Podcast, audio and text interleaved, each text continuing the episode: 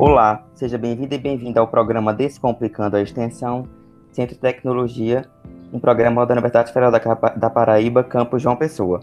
Neste nosso sétimo episódio, temos a presença do atual diretor do Centro de Tecnologia, o professor Dr. Marcel de Góes Pinto. Olá, João, prazer estar aqui conversando com você hoje. Igualmente. O professor Marcel possui graduação em Engenharia de Produção Mecânica e mestrado em Engenharia de Produção, ambas pela UFPB, e doutorado em Engenharia Industrial pela Universidade de Grenoble-Alpes, na França. Desde 2009 está lotado no Departamento de Engenharia de Produção, onde as principais áreas de interesse são sobre engenharia do produto, envolvendo é, desenvolvimento de produtos para pessoas com deficiência, a questão, a questão também da mobilidade urbana alternativa e um, também problemáticas como gestão de resíduos sólidos urbanos e gestão da qualidade. Então, o professor é muito envolvido com a questão da inovação e da inclusão. É, o senhor hoje em dia é diretor, mas além disso ainda é servidor atualmente e já foi discente. Como é que foi sua primeira experiência com a extensão? Então, é, ao ser diretor, a gente não deixa de ser servidor, né? Somos servidores públicos. É, e partindo assim para a questão da extensão, que é o cerne da sua pergunta, a minha primeira experiência não foi como estudante. Realmente, assim, a, a época eu, eu realizei muitas atividades de estágio na graduação. Eu fiz quatro estágios em quatro empresas diferentes durante o meu curso. Foi, foi bem intensa a minha vida empresarial, digamos assim. E a minha primeira experiência com extensão foi é, já como docente, lá para 2009, 2010, em que quatro ou cinco professores do Departamento de Área de Produção escreveram projetos vinculados ao programa da Prefeitura Municipal de João Pessoa, que era o projeto do Cinturão Verde. E esse projeto envolvia a, a melhoria da gestão des, desses pequenos empreendimentos que ficam nesse chamado Cinturão Verde, é, ligados à produção de alimentos, tanto pecuária quanto a parte agrícola. Então, eram realmente muito pequenas empresas e nesse momento eu já senti algumas dificuldades, porque quando você faz extensão, quando você começa a desenvolver as atividades, você percebe algumas dificuldades, né? E sempre aquela reclamação que muitos professores fazem, os estudantes acabam incorporando a reclamação da ideia de que a extensão é o primo pobre da universidade. E de fato, talvez não é, relacionada a bolsas, porque hoje as bolsas têm o mesmo valor, né? A bolsa de extensão, bolsa de monitoria, todas as bolsas têm um valor igual do, ponto de vista dos estudantes. Mas o financiamento das atividades a, é, que são feitas pelos docentes, pelos estudantes, pelos técnicos administrativos, em loco, fora da universidade, eu acho que isso é uma coisa que a gente precisa melhorar enquanto instituição para dar mais apoio, ou até mesmo ter contrapartidas dos setores, principalmente se forem setores empresariais ou do poder público, que a gente tenha contrapartidas de modo que, é, uma coisa que eu sempre digo para os meus colegas, quem faz extensão tem que parar de botar a mão no bolso. É, muitos professores, por é, amor ao que fazem, por, por, por paixão àquilo que, que, que fazem como extensão, e, e tem aquela dedicação maravilhosa, mas não, eu quero que aquilo funcione, bota a mão no bolso, paga alguma coisa. Muitas vezes os próprios alunos, por verem a situação de alguns projetos que, que, que eles se envolvem, envolve população em vulnerabilidade social, os próprios estudantes se tocam, os técnicos também botam no próprio bolso, e eu acho que a gente precisa ter contrapartidas de empresas, contrapartida do poder público, até mesmo da, da nossa instituição para financiar. Então, essa minha primeira experiência me trouxe essa sensibilidade, digamos assim, de, de verificar que a gente precisa ter um apoio maior financeiro mesmo para que as atividades não dependam de, dessa benevolência de quem faz extensão. A questão do fomento ao financiamento tem idade de vir para os projetos, esperamos. É é, com isso que o senhor falou, para o senhor, qual a diferença da extensão que, é que ela proporciona mais para o estudante e para o grupo que é atingido? Então, a, o, muitas vezes, assim, a, quando a universidade sai de seus muros e chega à comunidade, ela pode ter um, uma visão um tanto superior ou arrogante, no sentido de que a gente vai ajudar alguma comunidade, vai ajudar alguém. E, na verdade, quando você faz o, a atividade extensionista, você verifica que você é que é transformado. É, nós temos muitas desigualdades sociais no nosso país, é um país imenso, e mesmo dentro de uma própria se a gente né, vamos esquecer país vamos botar na dimensão da cidade que é onde a gente vive nós vivemos nas cidades se a gente faz o recorte por bairro vamos ver bairros aí que tem um DH é, muito elevado semelhante a países desenvolvidos e outros bairros que estão que têm um IDH lamentável né? então assim essas desigualdades muitas vezes elas são mascaradas por, simplesmente vivemos em uma espécie de isolamento social, entre aspas, porque como a gente está segregado, digamos, não, não é uma segregação como nos Estados Unidos, ou como, como existiu nos Estados Unidos, ou na, na África do Sul, que havia realmente um apartheid. Mas nós temos segregações sociais que marcam de, determinadas presenças territoriais e profissionais também. Então, a gente tem é, pessoas que são de determinada classe social que não convivem com outras classes. Por quê? Porque não frequentam os mesmos lugares, não moram nos mesmos bairros, não estudam nas mesmas escolas, não frequentam os mesmos locais de lazer, não têm acesso às mesmas, é, digamos, fontes de cultura. Então, por essa falta de convivência, é, ter até praia, talvez a coisa mais democrática do Brasil seja a praia, que é um ambiente urbano é, mais, é, digamos assim, e mesmo assim tem praia de rico e tem praia de pobre. Então, a extensão, como ela é formatada hoje na Universidade Brasileira, ela tem um caráter muito de encontro à comunidade, principalmente aquelas comunidades que têm maior necessidade de uma ação. É, então, eu acho que o grande diferencial é, colocando dentro do contexto que você perguntou, o que é que muda em nós como instituição é aumentar essa sensibilidade social, permitir que a gente fure a nossa bolha de é, talvez uma é, ideia até de superioridade intelectual ou cultural e entender que existem diversas culturas, existe a cultura popular, existe a cultura de massa e que todo, todas essas diferentes culturas elas precisam ser valorizadas e colocadas dentro do bojo do, do da discussão, do debate público, e porque soluções para os problemas que existem, elas não surgem apenas da academia, mas elas surgem do diálogo da academia com a sociedade. A gente não pode ter essa postura, é, digamos assim, arrogante de como, como se fôssemos solucionadores de problemas, porque muitas vezes a gente nem entende quais são os problemas a serem resolvidos percebe? Então, eu acho que é, quando a gente vê a extensão universitária de uma maneira mais dialógica, construímos junto, fazemos junto com a comunidade, e aí seja a comunidade uma comunidade como a gente tem tradicionalmente a palavra comunidade, ou até mesmo uma empresa. Uma empresa faz parte da comunidade né, faz parte do tecido econômico. Então, uma empresa, uma organização sem fins lucrativos, ou até mesmo uma outra instituição do poder público. Nós somos parte do poder público, como Universidade Federal. Não sei se eu respondi a sua pergunta, mas, é, digamos, essa é a minha concepção do, de qual seria o, o diferencial. E, em termos de significado, eu acho que a gente é, é, quando a gente coloca extensão, é você sair, é você ir ao encontro de. Né? E aí eu vejo que a gente pode considerar tanto a parte empresarial quanto a parte relacionada às comunidades né? e, e cursos também. Então, assim, existem várias possibilidades, né? Projetos, é, programas, etc. E aí a gente já entra na, na parte prática de como executar mas em termos é, conceituais é a universidade ao encontro da comunidade dialogar com a comunidade, compreender seus problemas, se transformar e transformar a comunidade a partir de várias ações.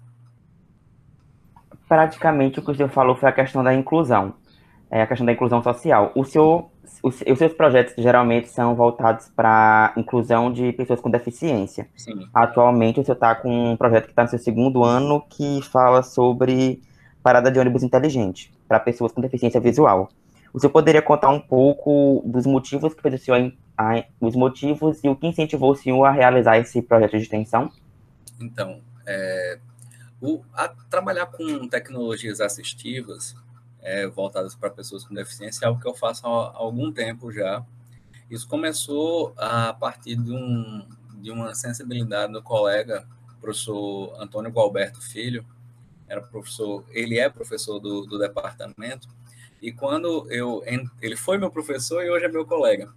E é, quando eu entrei na instituição como professor, foi para ser professor da disciplina de desenvolvimento de produtos. E a gente conversou bastante e ele falou que estava muito interessado nessa área de desenvolvimento de produtos para pessoas com deficiência. E me apresentou alguns projetos que os alunos já vinham desenvolvendo e aquilo me sensibilizou. É, não, não tenho Muitas vezes quem trabalha com tecnologia assistiva tem alguma coisa em casa, digamos, algum fenômeno é, pessoal, familiar, tem um familiar que, é, que, que é, é, é, cego ou que, que é portador de surdez, e não, não foi o caso, foi, foi mais a, a questão dessa sensibilidade. A, você vê como a, a, os colegas, as pessoas que estão ao nosso redor nos influenciam, né? E a partir disso, todos os projetos que a gente desenvolvia na disciplina de é, planejamento, projeto produto, elas tinham um, a temática, né, eu colocava esse desafio para os alunos, de é, trabalhar projetos para pessoas com deficiência. E alguns projetos a gente ia pensando e vendo o potencial e também via o interesse dos alunos em continuar esses projetos. Então, um, um grupo propôs esse abrigo de parada de ônibus voltados para pessoas cegas e que a ideia era que é, foi um problema que eles descobriram é, a partir do contato com o Instituto dos Cegos e conversando com pessoas é, cegas, que a, a maior dificuldade que eles tinham não era necessariamente o trajeto até o ponto de ônibus, mas quando estava no ponto de ônibus, identificar qual era o ônibus dele e pedir parada, porque não tem nenhum indicador. E muitas vezes o que acontece? Ele fica dependente de uma pessoa que enxerga solicita a uma outra pessoa, por favor, quando passar o ônibus tal, 511, 517, 3500, enfim, pare o ônibus e me coloque no ônibus porque é o meu. E às vezes acontecia da pessoa esquecer e ir embora e não avisar o cego que não estava olhando por ele. Então era um constrangimento, era um atraso de vida, literalmente.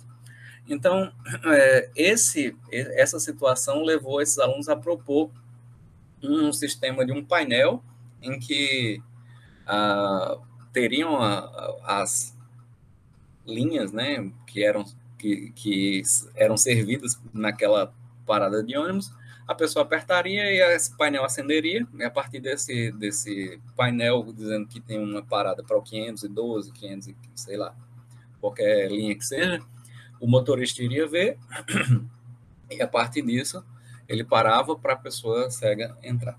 E aí esse projeto foi melhorando, a gente foi no, isso aí foi na disciplina, a gente teve um grupo de estudantes que veio da Universidade de Grenoble na França, eu botei o desafio para fazer o, na verdade foi o segundo ano desse projeto, e depois a gente fez pela primeira vez a apresentação desse projeto à Prefeitura Municipal de João Pessoa e às empresas de ônibus. Colhemos muitas críticas positivas e aquelas que precisavam de pontos de melhoria e a gente voltou para a parte projetual. Ano passado foi quando a gente colocou ah, o desafio de eliminar o painel e colocar a informação diretamente na no painel do ônibus para o motorista e não um painel na como um mobiliário urbano, percebe? O que as empresas de ônibus nos deram como feedback era a dificuldade de enxer do motorista enxergar ao longe o pedido de parada e o risco de um acidente de trânsito caso ele necessitasse ficar procurando dentro desse painel se a sua linha estava sendo chamada. Então a gente foi melhorando o design da, da parada de ônibus, ela foi ficando mais bonita ao longo dos anos e a gente foi fazendo essas mudanças tecnológicas. E hoje a gente está dentro do contexto de fechado o design, fechado o conceito, trabalhar a tecnologia, tanto do ponto de vista do cálculo estrutural, né, quais são os materiais que a gente vai utilizar e fazer o custeio disso, e fazer o desenvolvimento do, da comunicação sem fio entre a parada de ônibus e o, o, os ônibus, né? Então, a gente está é, como mudou a prefeitura, a gente precisa reapresentar o projeto e vender de novo a ideia e tal, mas é, eu, eu percebo que, que a, é, um, é um projeto que atrai grande simpatia das pessoas, até porque ele também é um projeto de design universal. Significa que. E outra coisa interessante, desculpa, eu não sei se eu estou me alongando demais nas minhas respostas, mas é, a gente tinha pensado inicialmente de colocar um botão para cada linha de ônibus, como se fosse um painel de elevador. E aí mudamos de conceito também para um é, teclado de telefone. A ideia de um teclado de telefone, porque aí com ele você digita qualquer que seja a linha com e aí independentemente do número de linhas que for servida naquela parada de ônibus, você tem a mesma interface do usuário. E é uma interface que é utilizada por todo mundo e tem adaptação para Braille. A ideia também é que a parada de ônibus tenha o mapa da cidade para pessoas que enxerguem, o mapa da cidade o mapa tátil. E a pessoa possa perceber é, visualmente ou por meio do tato quais são as linhas, quais são os trajetos, quais são as paradas de ônibus. Fizemos um trabalho também que foi muito pesado, que foi de levantar todas as linhas que passavam ali pelo centro de tecnologia e ver ponto por ponto de ônibus e nós nomeamos todos os pontos de ônibus da cidade que tinham linha, que, que eram servidos por essas linhas. Então, a gente propôs também para a prefeitura uma, uma metodologia para fazer a, a denominação de cada parada. Eles queriam fazer por codificação, a gente fez uma, uma metodologia que era mais assim, o, o, o sobrenome da rua principal com o sobrenome da rua perpendicular mais próximo da parada. Então, a gente, ou é, paradas de ônibus que eram mais icônicas, Centro de Tecnologia, CCHLA, Ministério da Fazenda, Ministério da Economia. Então, assim, Caixa Econômica Federal, que faz anos que é no mesmo local, aí então tem algumas paradas de ônibus que você consegue colocar é, nomes mais icônicos daquele local. Em outros você tem que botar Epitácio Souza, Epitácio Silva, percebe? Então essa seria também uma das contribuições que a gente é, quis dar né, para a cidade. E aí o, o, grande desafio agora é avançar. Avançar e fazer essa transferência de, de tecnologia para a cidade, para que a cidade compre essa ideia. É isso. É, acho que a inclusão desse projeto acaba alterando também muito a questão da mobilidade urbana, principalmente a acessibilidade de todo mundo. Vai, com certeza, mais gente vai usar do que, o, do, do, do que pessoas com deficiência visual e a, a, ajuda, ajuda em tudo. Para quem não conhece, o professor Gualberto é tipo, um mestre em empreendedorismo e economia criativa. Então, com ele tudo dá certo. Então, um pouco aqui mudando de foco, mas ainda para extensão. Ele, inclusive, desculpa, João, mas ele, inclusive, para quem não sabe, ele é o fundador das Muriçocas do Miramar, que é o maior bloco da cidade. Não ele, sabia dessa. Ele é o fundador, ele é o fundador do bloco. O bloco surgiu em homenagem ao aniversário do, do primeiro filho dele. Não sabia. Então, você vê, é, é um empreendedor de fato, né? Desse jeito. É, um pouco aqui mudando o foco, mas ainda para extensão. Atualmente eu estou chefiando, sendo diretor de tecnologia, e na sua carta programa o senhor acabou. O senhor não, vocês, que é uma chapa, no caso, acabaram. Acabaram identificando que o CT, a gestão do CT é voltada para três áreas, que são a gestão administrativa, a gestão acadêmica e a gestão da infraestrutura. Na gestão acadêmica, que é o meu foco, que fala sobre a extensão, além da extensão e do fortalecimento dela, também discute sobre qualidade de vida, acompanhamento estudantil e afins. É, vocês elencaram lá que os principais pilares da extensão seriam a comunicação, a questão da organização também do próprio centro e o incentivo à extensão. Quais foram as principais questões que fizeram vocês se basearem nesses pilares para fortalecer a extensão? Então, essa é uma pergunta difícil. Quais as perguntas que nós nos fizemos no momento que estávamos discutindo a carta-programa? É, João, escrever a carta-programa foi uma experiência muito interessante, porque é, ela não foi escrita por uma pessoa, ela foi escrita por várias pessoas ao mesmo tempo e cada um dando contribuição naquele local em que a, ela percebia como mais importante e mais interessante.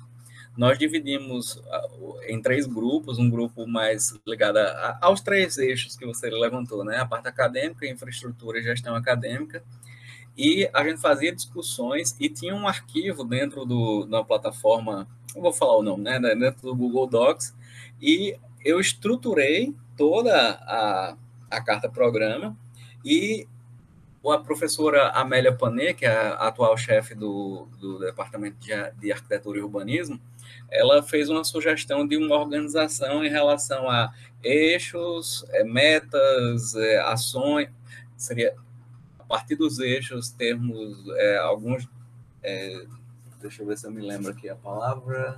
Linhas? As, as linhas, isso. A partir do eixo, a gente tinha as linhas de ação, dentro das linhas, as ações e cada ação com suas metas. Então, essa foi a forma que a gente estruturou.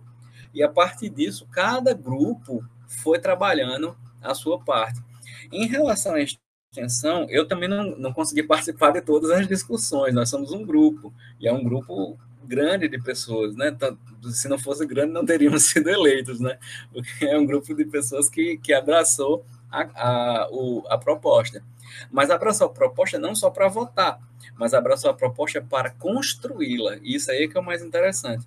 Então, aquelas questões que eu trouxe logo no início da nossa conversa relacionada a fomento foram uma das mais levantadas.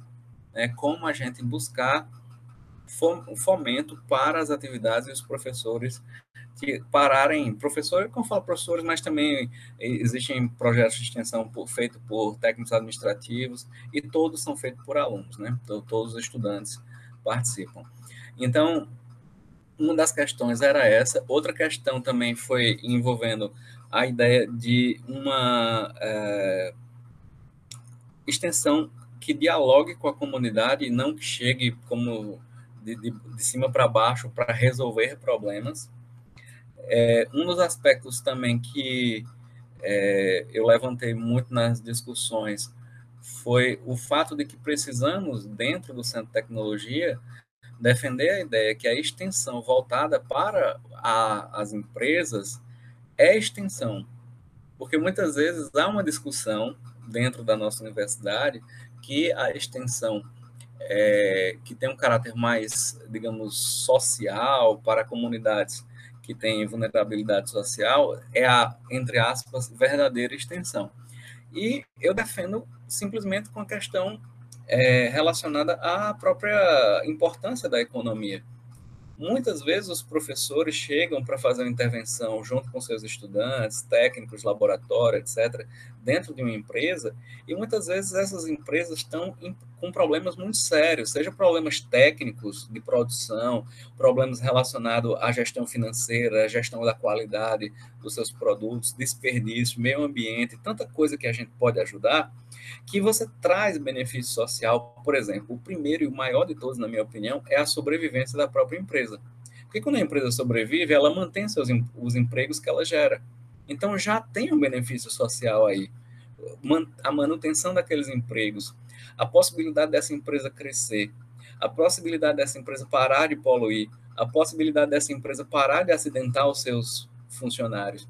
Então, é, é, eu acho que a gente tem que ter uma visão um pouco mais aberta e eu diria até um pouco mais generosa, no sentido de que, é, tudo bem, se eu tiver uma multinacional gigantesca que está é, querendo, digamos, explorar a universidade de alguma maneira, aí eu acho que a gente precisa ter alguns cuidados, de fato.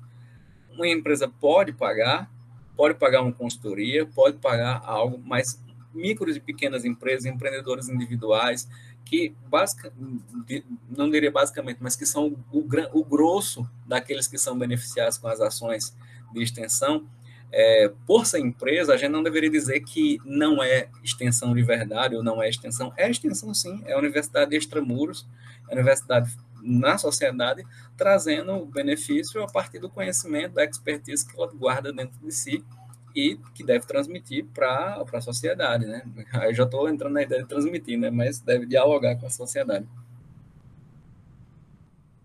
É, infelizmente, a gente está, desde o ano passado, vivendo uma situação é, de problema humanitário e de saúde e sanitário também. É, e isso acabou afetando muitas questões da extensão. Então, muitos projetos que antes eram de intervenção passaram a ser apenas de vamos, é, vamos criar, um, criar um projeto, planejar um projeto para quando as coisas voltarem ao normal, vamos fazer dar certo. E já passou mais de um ano e isso acabou tendo impacto. Quais os principais pontos que o senhor acha que essa nova conjuntura proporcionou para a extensão, tanto positivos como negativos?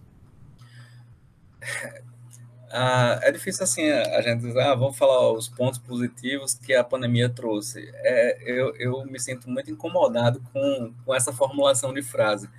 A pandemia traz sofrimento, dor, morte e, e saudade das famílias, sofrimento. Nós perdemos colegas dentro do centro de tecnologia.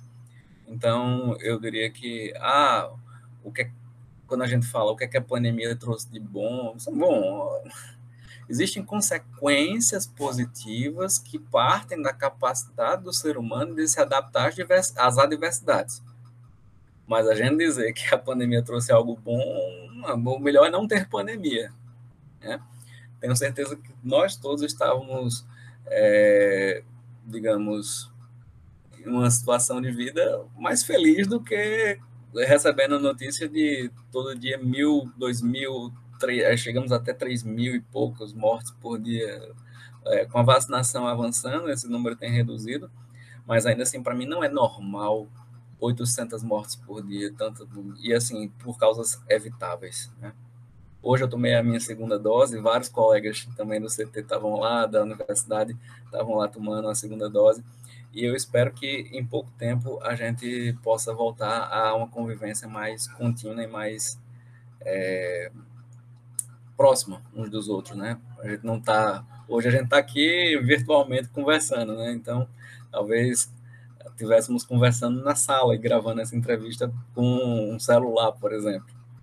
Bom, com relação à consequência de todo esse contexto nos projetos de extensão, é, eu acho que a primeira coisa assim é que muitas comunidades beneficiadas pelos, pelos trabalhos de extensão foram muito prejudicadas. É, eu conheço projetos do próprio Centro de Tecnologia que envolviam, que envolvem, na verdade, é, trabalho em lanchonetes que, que, que existem dentro da universidade. E essas lanchonetes estão paradas e são pessoas que hoje é, que já viviam em condição de vulnerabilidade social e hoje se encontram realmente em, em situação muito ruim. E é, as professoras, colegas que, que, que tocam esse projeto reinventaram o projeto, começaram, criaram uma ideia de um sopão para auxiliar, seja para alimentação, seja para aumentar a renda dessas mulheres. Né? O foco desse projeto é, são as mulheres. E eu percebo assim que mesmo os projetos que são de natureza é, tecnológica, que os projetos que são muito famosos do Centro de Tecnologia, que são os da engenharia mecânica, ligados ao Fórmula, Baja, Aerojampa e o Mod Student, tiveram é, suspensão de, de, suas competições. Então, isso é, é realmente assim um, um prejuízo para esse, o desenvolvimento dessa atividade, que ao mesmo tempo é ensino e extensão, né? O, o que eu percebo, assim, o que eu elogio é a nossa capacidade de nos adaptar. Então, a, a criatividade do, das pessoas que fazem extensão na UFPB, no CT, fez com que a gente tentasse alguma alternativa, alguma solução e muitas dessas soluções que foram criadas podem permanecer. Por exemplo, eu acho que muitos programas que não se comunicavam muito bem passaram a ter um Instagram e com, com essa ferramenta de redes sociais, seja Instagram, Facebook, etc., passou a comunicar mais para a sociedade aquilo que a universidade fazia. E isso pode ficar. Muitas reuniões que eram presenciais e que hoje uh, a gente já aprendeu a trabalhar online, elas podem continuar, porque a gente consegue avançar, é, reduz deslocamentos, as pessoas podem ficar mais descansadas, mas eu acho que a gente não vai chegar a manter 100% como é hoje, né, no, no, é, no virtual, mas que a gente consiga, em algum nível, manter isso. E, então, eu acho assim, há um prejuízo grande, houve a capacidade das pessoas em se adaptar em alguns projetos, pela sua própria natureza, não foi possível, mas eu não vejo como negativo é, aquilo que você falou, ah, se converter em projetos para quando o, a vida presencial, a vida é, sem pandemia acabar, né? Quando a gente voltar. Eu acho que é positivo manter manter o projeto, porque você mantém os alunos envolvidos, os estudantes animados com bem que é difícil estar animado dentro da pandemia, né? mas mantém aquele ânimo de que ó, existe essa iniciativa, existe essa ação, ela não acabou, ela não morreu, ela está em stand-by, mas é por um tempo, vai voltar, vai dar certo. Vamos é, conseguir voltar ativa e vai dar tudo certo. Eu acho que é, é, é digamos, essa, pelo menos se não é uma visão tão positiva, porque eu já comecei dizendo que pandemia não traz nada positivo, mas pelo menos são é, frutos da nossa capacidade de nos adaptarmos às adversidades. Eu também imagino que a questão da extensão, ela acaba agregando no aluno uma questão de identidade, tipo, pertence a determinado projeto. E isso acaba meio que tirando a questão de ociosidade de estar numa pandemia, de, assim, ao mesmo tempo se abstrair do, do mundo real, assim, digamos assim, ter que se trabalhar com outras coisas fora sua cadeira e a vida real. Entendi.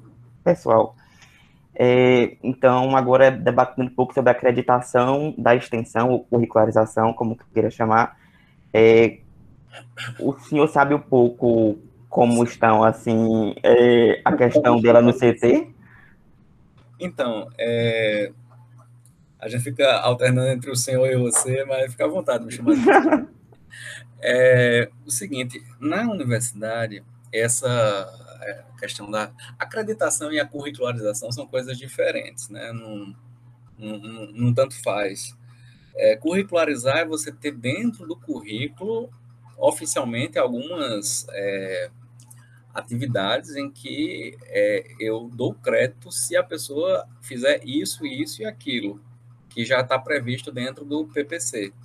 A acreditação é a previsão de que, digamos, eu vou ter uma resolução, alguma normativa que vai dar parâmetros que, a partir de ações de extensão feitas pelo estudante, ele vai abrir um processo e esse processo vai ser avaliado à luz dessa resolução para ver se ele consegue é, aproveitar esses créditos. E não necessariamente é uma atividade que já vai estar prevista no currículo. Ele pode fazer, ou ela pode fazer, é, qualquer ação de extensão, desde que seja uma ação ativa, né? Não, já participei de um curso como ouvinte, não. Se você for o ministrante, né? Se você ministrar o curso, etc. Então, é, mas aí é, essa a diferença entre acreditar e curricularizar. Então, a universidade hoje ainda está discutindo o seu modelo de curricularização. Eu, particularmente, é, acho que a, a curricularização barra acreditação, ela é muito ambiciosa, no sentido de, de se colocar como 10% da carga horária de um curso. Para um curso de 10 anos, a gente está falando de um semestre. Então, seria um semestre, se a gente conseguisse concentrar e condensar, um semestre só de extensão. E aí, como é que você introduz isso dentro de cursos que já são muito longos, como os cursos de engenharia, cursos de arquitetura? É, são cursos que são muito intensos em conteúdo. E a gente parte do princípio em que a gente precisa fazer uma adequação dos nossos cursos à, à nova forma de vocês jovens aprenderem, né, que é uma forma mais experi experiencial do que propriamente é, passiva de aula, e a gente precisa reformular a nossa é, maneira de ser professor, as nossas ferramentas pedagógicas, ferramentas essas que a gente, como engenheiro, não é preparado para refletir sobre elas, então a gente precisa sempre do apoio da, da, da pedagogia, da psicopedagogia para refletir a, a respeito. E como é que a gente, dentro desse contexto, consegue colocar mais 10%, né, digamos, ou, ou retirar alguma coisa para não inchar mais ainda esse curso em termos de carga horária e inserir aqueles 10%. Eu acho que é um desafio muito grande. Talvez fosse interessante um, um trabalho progressivo, digamos assim, começando por 2%, 5%, até chegar a 10%. Isso é uma ideia, mas, não, mas como não, com, quando chega para a gente, já chega como lei e como algo a cumpra-se, é, a gente tem que pensar em alternativas. É, eu não sei como é que a universidade vai é, regulamentar é, essa, essa questão, mas eu e alguns professores, a gente escreveu uma resolução, uma minuta de resolução como proposta e encaminhamos para a ProEx. E dentro dessa proposta, a gente é, pensou em disciplinas híbridas, seriam as disciplinas em que parte da carga horária é de ensino e parte da carga horária é de extensão, digamos, é, disciplinas que, é, digamos, uma, uma parte da, da sua carga horária é a parte de projeto, e é essa parte teria que ser um projeto envolvendo a comunidade, e a partir disso é que se caracteriza a extensão e você consegue acreditar. Outra seria a, o uso do conceito de créditos flexíveis. Os créditos flexíveis são aqueles que, como eu falei, que seriam a acreditação propriamente. Você teria a resolução, que vai, iria aceitar determinados é, parâmetros, então você participou de um projeto de extensão com a bolsa ou sem bolsa, etc. E aí essas horas vão ser creditadas. É. Então tem, tem várias soluções possíveis. É, no momento, a, o, as conversas estão dentro da, P, da PRG, Pró-Reitoria de Graduação, e da PROEX, a Pró-Reitoria de Extensão.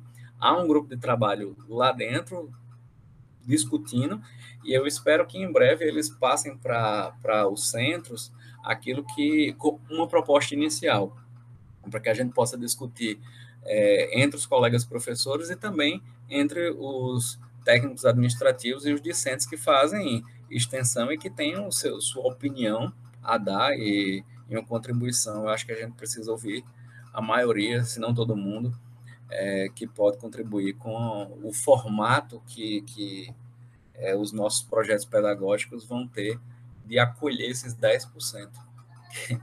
eu volto a dizer, 10% é muita coisa, mas é aquilo que a gente precisa é, atender como marco legal, como requisito legal. Então, vamos, vamos para frente e assumir esse desafio e conseguir um formato que seja construtivo para os estudantes, para os professores e para a comunidade. Porque se for uma forma de dificultar algo que já é difícil, porque um curso superior é difícil, um curso superior de engenharia, de arquitetura, de química, na área tecnológica já é um curso difícil, e aí a gente coloca mais, é, é, mais, mais, mais exigências, a, a gente precisa ter um pouco de razoabilidade e entender que é, as pessoas têm limite.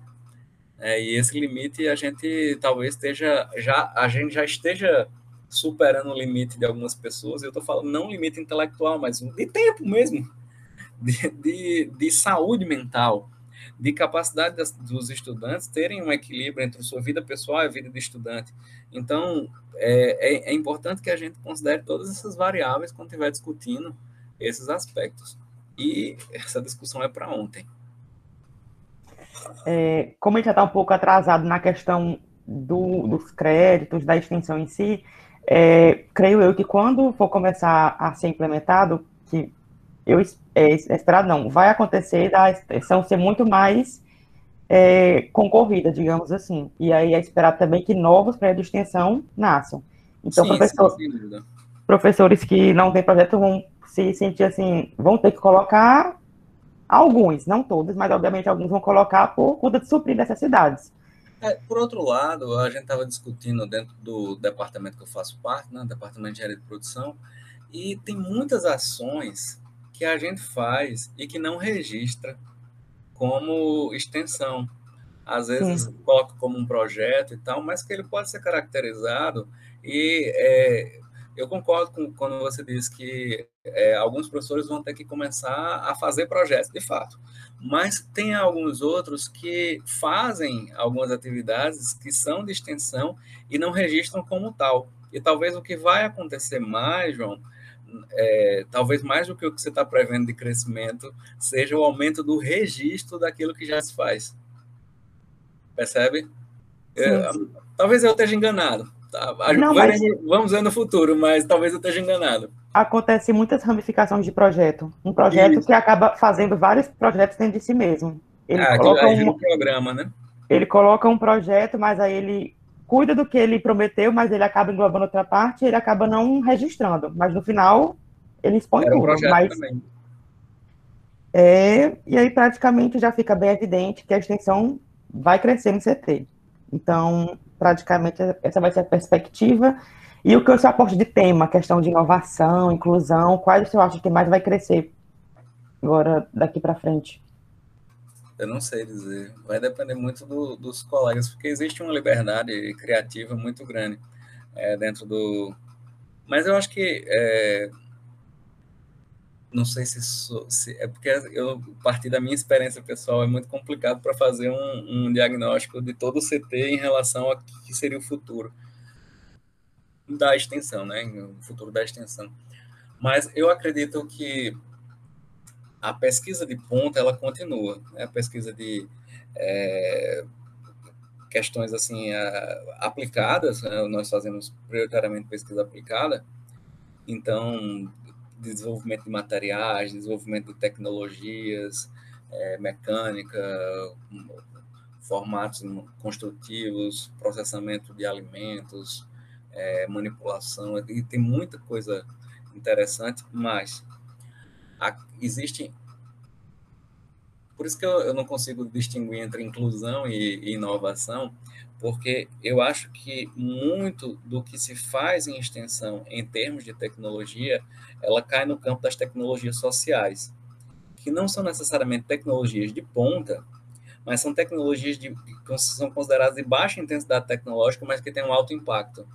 Porque as pessoas que são beneficiadas, é, digamos assim, não têm muito para contribuir em determinado problema. Por exemplo, o problema da água, problema da, da agricultura de subsistência, o problema da, das fontes de energia, por exemplo, ou até mesmo da economia cíclica, em que, por exemplo, é, voltando ao o, o meu projeto inicial junto ao Cinturão Verde, então você tem toda a cadeia produtiva do porco, por exemplo, mas você tem os resíduos que são gerados dessa cadeia. Então, o que é que você faz com isso? O, a, a, o, a, a, maneira que foi encontrada para resolver o problema é de baixa intensidade tecnológica, mas tem um alto impacto, porque foi feito todo um biodigestor e, e a partir disso é gerado o gás metano, que é utilizado em outros é, aspectos, tanto da vida pessoal do, do produtor, quanto também da própria produção. Então, é, por isso que eu, eu acredito que não vai ser ou inovação ou inclusão, vai ser inovação de talvez baixa intensidade tecnológica que gera um alto impacto dentro de alguns contextos que são menos beneficiados é, por, por, por conta da sua própria ausência de capital. Muito obrigado pela resposta. E por aqui já acabaram as perguntas e muito obrigado por tudo. Obrigado pela... a você, João, por, pelo convite e estou à disposição sempre que precisar. É, então, com a finalização do senhor, eu encerro o programa de hoje. Primeiro, agradecendo ao senhor pela participação e pela disponibilidade de participado. Você foi uma pessoa muito é, viável, acessível, no caso. E para entrar em contato com o nosso programa, basta entrar em contato pelo nosso e-mail ou Instagram, que estão, na, que estão na descrição do podcast. E o programa é a realização da assessoria de extensão do Centro de Tecnologia. Até mais. Tchau, tchau.